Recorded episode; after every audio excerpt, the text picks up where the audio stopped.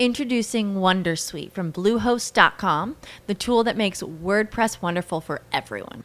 Website creation is hard, but now with Bluehost, you can answer a few simple questions about your business and goals, and the Wondersuite tools will automatically lay out your WordPress website or store in minutes. Seriously. From there, you can customize your design, pick your brand colors, and add blocks. No custom theme or coding required. You'll get content suggestions that you can keep or revise, and with Yoast SEO built in, we automatically help you get found in search engines. From step by step guidance to suggested plugins to an AI powered help bot. Our built in tools make WordPress wonderful for everyone. Maybe that's why Bluehost has been recommended by WordPress.org since 2005. Whether you're a beginner or a pro, you can join over 2 million Bluehost users. Go to bluehost.com slash Wondersuite. That's bluehost.com slash Wondersuite. Estás escuchando lo que pocos dicen del consumo de alcohol y drogas. Podcast de la corporación Nuevos Rumbos, donde analizamos la prevención y consumo de sustancias en el mundo.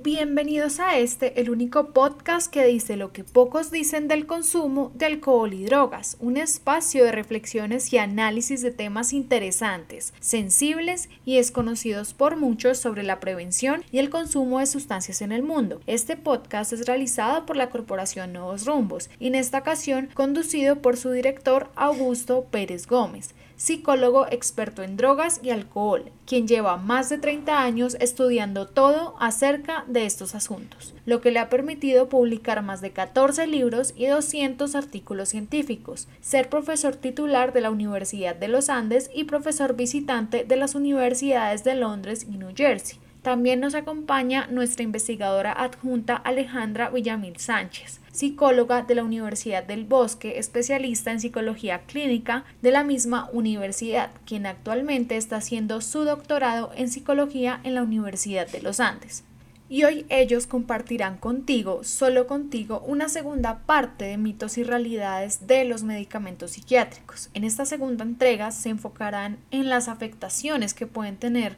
los mismos en los niños y algunas consecuencias importantes que usted deberá tener en cuenta si está tomando o va a tomar algún medicamento de este tipo. Yo soy Daniela Junco Rocha y tengo el honor de acompañarte en este espacio que resume años de estudios, investigaciones y producciones científicas para hoy poderte contar lo que pocos dicen del consumo de alcohol y drogas. Bienvenido. Si quieres escuchar este podcast, puedes descargarlo en cinco plataformas: Spreaker, Spotify, Deezer, iHeartRadio y Google Podcast, en todas de manera gratuita. Cada 15 días te presentaremos un nuevo capítulo.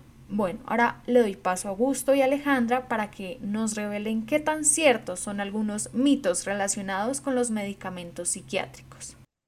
Hola a todos. Bueno, hoy vamos a hablar sobre los medicamentos psiquiátricos. Esta es la segunda parte, así que esperamos que hoy aclaren muchas dudas que puedan tener respecto a qué tan buenos pueden ser los medicamentos psiquiátricos o tengo un mito que habla de tal cosa, cuál será la realidad. Hoy estamos acá para aclararles todas esas dudas que tengan, pues todos sabemos que esto afecta a millones de personas que lamentablemente se han utilizado y se siguen utilizando en personas que realmente no lo necesitan, sino que pueden afrontar sus problemas desde otro punto. También sabemos que esto hace parte de un gran negocio de muchas farmacéuticas y otro punto importante acá es que algunos medicamentos psiquiátricos causan dependencia y esto lo saben millones de personas en Estados Unidos. Entonces vamos a revisar otras creencias que hay alrededor de los medicamentos psiquiátricos y la idea es aclararlas.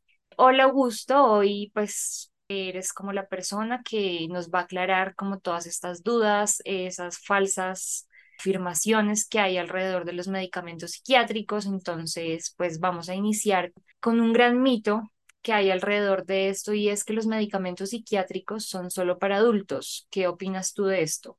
Bueno, esto lo enlazamos con lo que hablamos la semana pasada. Sí.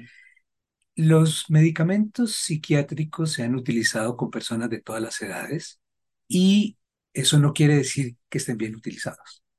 En muchos casos, tal como lo mencionamos, pero vale la pena insistir en esta ocasión, los niños han sido objeto de medicación totalmente inapropiada ah, durante muchísimo tiempo. Ya esto viene desde hace más de 20 o 30 años y yo pienso que debe haber una legislación que prohíba el uso de muchos de estos medicamentos en personas menores de edad, porque las lesiones psicológicas y las lesiones probablemente físicas que puede dejar el uso prolongado de estas sustancias es algo realmente muy negativo. Entonces, algunos psiquiatras dicen que los medicamentos psiquiátricos son para todas las edades. Lo que nosotros decimos es que no deberían ser para todas las edades. No hay ninguna razón, salvo casos absolutamente fuera de lo común, para medicar a un niño con este tipo de sustancias.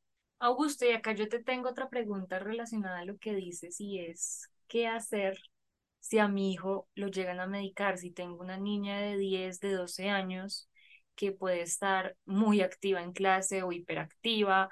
Tú ya sabes todo lo que gira alrededor de esto. Ahí yo te digo, uno como padre, ¿qué puede hacer si le mandan a tomar algún medicamento?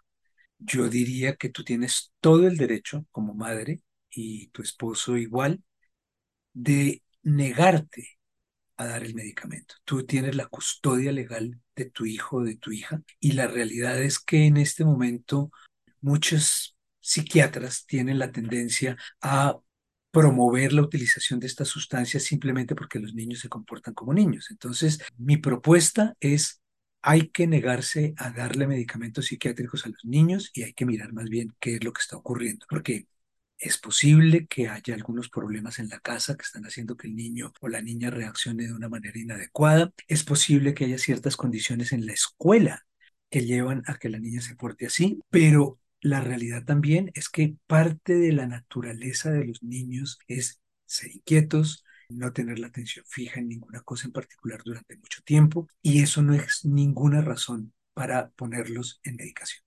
Perfecto, Augusto, muchísimas gracias. Bueno, vamos con el otro mito, es los medicamentos psiquiátricos son una solución rápida y fácil. Esto lo pensamos también porque en muchos casos, y uno escucha muy seguido que tengo depresión, eh, me mandaron algún medicamento y ya mañana me siento bien todo el día, entonces, o también tengo mucha ansiedad, me tomé algo y yo no tengo nada de ansiedad. Entonces queremos saber qué tan cierto es esto y cómo es la evolución de los medicamentos psiquiátricos. Bueno, mira Alejandra, la mayor parte de los medicamentos psiquiátricos son de acción lenta, no todos. Hay algunos que pueden hacer, que pueden tener un efecto muy rápido, como por ejemplo los inductores de sueño, pero los antidepresores no. Cuando una persona te dice, ay, yo estaba muy deprimida y ayer fui donde el psiquiatra y me dio un antidepresivo y yo ya me siento regia, pues eso es un efecto placebo porque los medicamentos antidepresivos solamente hacen efecto alrededor de tres semanas después de habérselos empezado a tomar. Inicia el efecto. Se inicia el efecto tres semanas después. Entonces, eso pues es un efecto psicológico, pero no es real. Y eso quiere decir que esta persona probablemente tampoco tiene una depresión y que no necesita ese medicamento, puesto que obtuvo un efecto milagroso sin que eso fuera posible. Aparte de eso, también hay que tener en cuenta que las soluciones fáciles y rápidas para los problemas de la vida prácticamente no existen. Todo necesita un tiempo y es mucho mejor, es mucho más sano pensar, reflexionar, compartir con personas de confianza las dificultades que se tienen, en lugar de llenarse de medicamentos, porque como tal vez lo dije en el podcast anterior, si tú tienes una pierna rota y te dan un analgésico poderosísimo, pues la pierna rota te deja de doler, pero, sigue, rota. Listo, Augusto, muchas gracias. Bueno, el siguiente es los medicamentos psiquiátricos son solo para personas con trastornos mentales graves. ¿Qué opinas de eso? Y también sería bueno saber qué es grave, ¿no? O sea, porque a veces esa palabra es muy subjetiva, entonces, pues, ¿qué opinas? Sí, mira, yo lo que diría es que los medicamentos psiquiátricos deberían utilizarse especialmente con personas que tienen trastornos graves, como por ejemplo trastornos de tipo psicótico o trastornos maníaco-depresivos, en donde realmente pueden tener un impacto positivo importante y evitar que muchas cosas se compliquen. Una persona en un estado maníaco agudo puede atentar contra su propia vida, puede agredir a otras personas. Una persona en medio de un delirio paranoide puede pensar que los vecinos están intentando envenenarlo a través de los cables de la electricidad y dispararles. Entonces, en esos casos eh, se justifica muy bien el estar tomando medicamentos psiquiátricos, pero en muchos otros casos lo que los medicamentos hacen es enmascarar los problemas. Por ejemplo, cuando yo tengo ansiedad, cuando tengo mucha angustia, lo que yo tengo es que tratar de establecer qué es lo que me está provocando la angustia y resolverlo en la medida de lo posible. Es verdad que si yo estoy con insomnio a causa de mis preocupaciones, por un corto periodo de tiempo el utilizar medicamentos puede ser conveniente para regularizar el sueño, pero lo que no se debe permitir es que dormir vaya a depender de un medicamento y por consiguiente el consejo es si usted está muy ansioso y tiene insomnio porque tiene angustia, porque tiene dolor, porque tuvo una pérdida muy grande, es importante que usted duerma y si un médico, no necesariamente un psiquiatra, un médico general puede recomendarle alguna sustancia por unos pocos días, tres, cuatro, cinco, ocho días, y después de eso lo mejor es suspenderlo progresivamente para evitar justamente lo que hablamos antes sobre las posibilidades de una dependencia. Estás escuchando Lo que pocos dicen del consumo de alcohol y drogas. Podcast de la corporación Nuevos Rumbos, donde analizamos la prevención y consumo de sustancias en el mundo. Ahí yo creo justo que lo difícil es dejarlo, ¿no? O sea, yo creo que muchas personas toman el medicamento para dormir y yo creo que ahí lo difícil es parar, o sea, que ya la persona va a tener un cierto miedo porque puede decir mañana no me voy a tomar la pastilla o es como su creencia en la cabeza y mañana no voy a dormir. Y mira que a veces pasa, efectivamente, no toman la pastilla y no pueden dormir como de la ansiedad que tienen por querer dormir y eso genera que la persona no duerma entonces ahí también es cómo se establece ese límite para yo decir, ok, voy a tomar esta pastilla, me la tomo solo una semana, la voy dejando como tú dices progresivamente, pero cómo saber parar, o sea, cómo saber cuándo parar.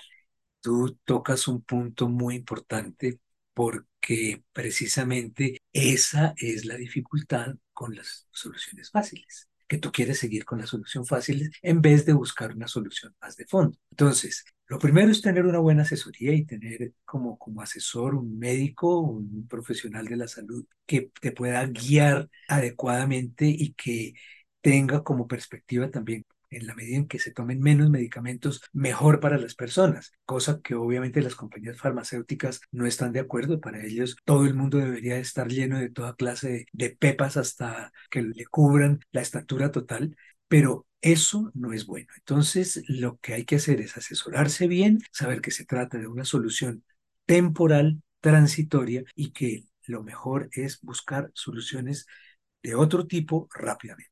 Perfecto, Augusto, muchas gracias. El siguiente es, ¿los medicamentos psiquiátricos son solo para personas débiles? No, eso sí, obviamente sería un mito. Los trastornos psicológicos, los trastornos mentales, no tienen ninguna relación con ser débil o fuerte. Y algunas de esas cosas son realmente enfermedades. Por ejemplo, la esquizofrenia es una enfermedad, no es una enfermedad mental, es una enfermedad. El trastorno maníaco depresivo es una enfermedad, es un problema que está relacionado con la química del cerebro y con la herencia y con muchos otros factores. Y entonces, en esos casos, no podemos hablar ni de fortaleza ni de debilidad. Hay algunas personas que no quieren luchar y creen que van a poder solucionar esto a través de medicamentos, pero la verdad es que los trastornos son los trastornos psicológicos pueden afectar a todas las personas, inclusive a personas muy fuertes. Depende del golpe que uno reciba, depende de las circunstancias que lo rodean y piensa siempre en el ejemplo, si hablamos de debilidad o de fortaleza, ¿qué aguanta mejor una tormenta? ¿Un roble o un junco? Es verdad. El junco. El junco lo aguanta mucho mejor, el junco cede ante la presión del viento, mientras que el roble aguanta y un momento dado se parte. Entonces, en ese sentido, el tener una cierta flexibilidad ante las tempestades es mucho más adaptativo que ser excesivamente fuerte y luego correr el riesgo de quebrarse. El siguiente es los medicamentos psiquiátricos causan más daño que beneficio. Esto también puede ir muy orientado a lo que decíamos anteriormente de cuándo sí tomar de verdad un medicamento psiquiátrico y cuándo sí me puede hacer bien o le puede hacer bien a mi familia o a algún conocido. Entonces, ¿qué opinas acá de esto? Mira, yo creo que hay cosas que tú puedes decir de una manera relativamente radical sin temor a equivocarte demasiado. Darle medicamentos psiquiátricos a los niños causa más daño que bien. Eso yo creo que se puede decir. Darle medicamentos a personas que no los necesitan causa más daño que bien. Todos los medicamentos psiquiátricos tienen efectos secundarios. Por ejemplo, el más conocido de todos los antidepresivos, pero muchos de esa misma familia tienen el mismo efecto, se supone que tienen como propósito el evitar la ideación suicida. Bueno, pues el Prozac está más que demostrado, tanto que inclusive en los mismos vademecums está, está dicho, induce ideación suicida. La utilización de antidepresivos provoca un incremento grandísimo de peso, especialmente en las personas jóvenes. Él crea indiferencia sexual en personas jóvenes. Entonces, son un montón de efectos secundarios muy negativos que resultan además completamente innecesarios porque la mayoría de las personas que están tomando esas sustancias podrían perfectamente buscar una solución diferente. Entonces, yo sí creo que hay situaciones en las que los medicamentos psiquiátricos causan más daño que bien. No así en casos como los que mencionamos anteriormente de trastornos psicóticos o sí, exactamente. Ok, Augusto, muchas gracias. Esto te lo enlazo con algo importante acá y es que los medicamentos solo tratan los síntomas y no la causa subyacente del trastorno. Y acá yo también opino un poquito y es que igual los medicamentos psiquiátricos deben ir unidos a una terapia psicológica. O sea, si bien es importante un psiquiatra en un caso grave, pero yo siempre pienso que ir a terapia con un psicólogo es como el inicio para tratar el problema que tengamos y si ya se ve necesario, pues necesitamos como una ayuda adicional. Entonces acá ¿Qué opinas tú de este punto? Mira, ese es nuestro último mito del día de hoy y te puedo contestar de una manera bastante clara. Yo creo que eso no es un mito, lo que los medicamentos psiquiátricos solo tratan los síntomas. Prácticamente ningún trastorno psicológico se cura, se mejora de manera permanente con los medicamentos. No. Es un trabajo constante. Claro, entonces, aquí lo que hay que hacer, cuando tú dices que la psicoterapia es imprescindible, quiero decirte que cada vez más, cada día hay más evidencia que muestra que los tratamientos psicológicos bien hechos, bien fundamentados, producen efectos mucho más satisfactorios en la gran mayoría de los trastornos mentales que no están en el extremo pues de la gravedad, como los que ya hemos mencionado, sino los que los de la gente todos los días, las cosas que la gente tiene que vivir todos los días. En esos casos no es necesario tomar ninguna clase de medicamento porque el problema no se va a resolver. Yo sí creo que en muchos casos, subrayo nuevamente, el estar tomando medicamentos lo único que hace es enmascarar las situaciones y no resolverlas. Son muy pocos los trastornos que tienen una solución en los medicamentos psiquiátricos. No, y esto va también unido al pensar que, o sea, tenemos algún malestar queremos es desaparecer completamente esto como sea y por eso es que se toman o se llegan a tomar estos medicamentos psiquiátricos y todo tiene que ver mucho en que no estamos muy acostumbrados a sentirnos mal, a sentirnos tristes, a sentirnos molestos, entonces pues ahí es donde tomamos malas decisiones por no saber. Bueno, pues este fue nuestro segundo podcast sobre los medicamentos psiquiátricos. Los dos son un poco más largos de lo habitual, pero queríamos tratar de cubrir todos los ángulos e incluso ser un poquitico repetitivos a veces con el fin de dejar en la cabeza de nuestros oyentes las ideas lo más claras posibles. Y recuerden que la persona que sabe toma mejores decisiones que la que no sabe. Muchísimas gracias por escucharnos el día de hoy. Les agradezco a los dos por despejarnos esas dudas que muchos de nuestros oyentes tienen y que ahora con la información que ustedes les brindan podrán conocer realmente si hay un buen uso de estos medicamentos o incluso tomar una decisión más informados respecto a ellos. Invitamos a nuestra audiencia a seguir constantemente nuestras redes sociales. En Facebook nos encuentran como Corporación Nuevos Rumbos, en Instagram como arroba C Nuevos Rumbos, también nos encuentran en X, LinkedIn y YouTube como Corporación Nuevos Rumbos. Allí verán contenidos muy llamativos. Recuerden buscarnos como Corporación Nuevos Rumbos en nuestra página web www.nuevosrumbos.org donde conocerán más sobre nosotros, los programas preventivos que manejamos, así como nuestras distintas acciones. Escuchaste lo que pocos dicen del consumo de alcohol y drogas. El espacio de análisis y reflexión de la Corporación Nuevos Rumbos. No olvides descargar y compartir este podcast. Nos vemos en el siguiente programa. Guys, it is Ryan. I'm not sure if you know this about me, but I'm a bit of a fun fanatic when I can. I like to work, but I like fun too. It's a thing. And now the truth is out there. I can tell you about my favorite place to have fun Chumba Casino. They have hundreds of social casino style games to choose from, with new games released each week. You can play for free anytime, anywhere and each day brings a new chance to collect daily bonuses. So join me in the fun. Sign up now at ChumbaCasino.com. No purchase necessary. BGW. Void were prohibited by law. See terms and conditions. 18 plus.